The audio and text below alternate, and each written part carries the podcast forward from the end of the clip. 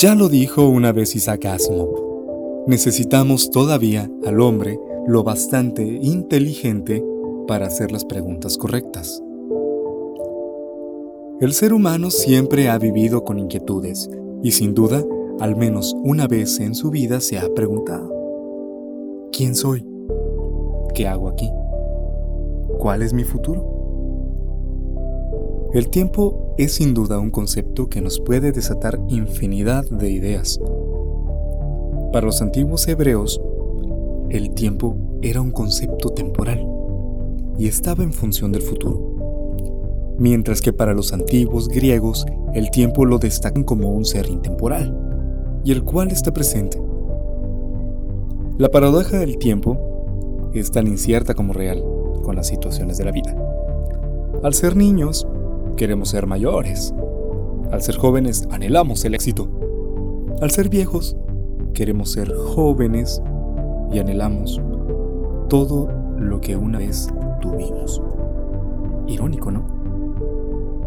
Por otra parte, el tiempo rige al hombre. Y me atrevo a decirte que de su día a día. Y si queremos ser optimistas, en lo incierto de su propia vida. Ah, para que tenga la posibilidad a tener diversas experiencias. Si defino al tiempo como lo han hecho aquellos grandes filósofos de la antigüedad, para mí es un ser sin escrúpulos que no tiene consideración por la condición individual.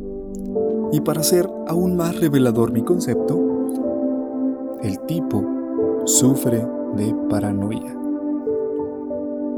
Yo sé que cada uno de ustedes tiene una percepción del tiempo, pero les pido un favor, deténganse por un momento y pongan su mente en blanco. Y quisiera, realmente lo deseo, que adopten mi percepción.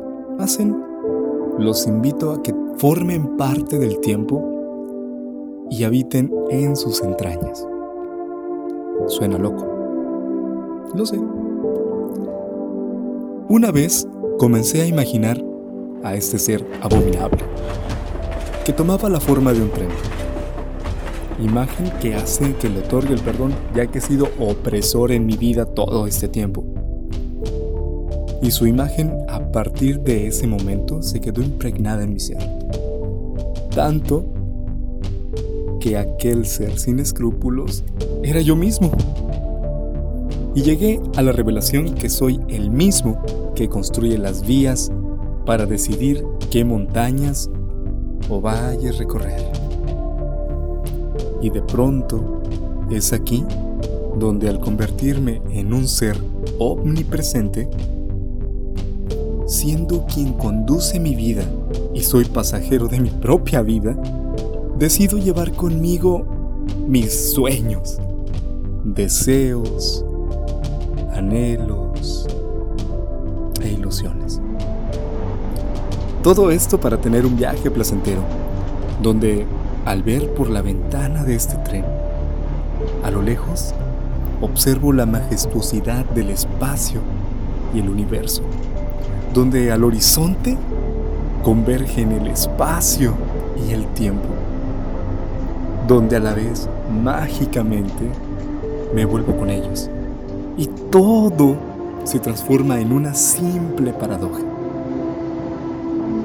donde me doy cuenta que soy eterno y finito en esa convergencia.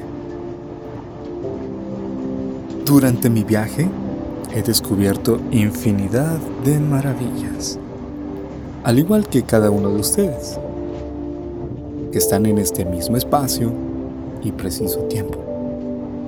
Mi tiempo y mi espacio convergen con el de cada uno de ustedes. Y nuestras simples paradojas se fusionan y se transforman en una paradoja compleja. Aunque es hermoso notar que durante mi viaje me encontré con sorpresas, que al tener encuentros casuales e inesperados, me di cuenta que se transformaban en una ilusión. Ah, ilusión que se transformó en un anhelo. Y que por más que quisiera que cambiara la situación, se convertía en un imposible.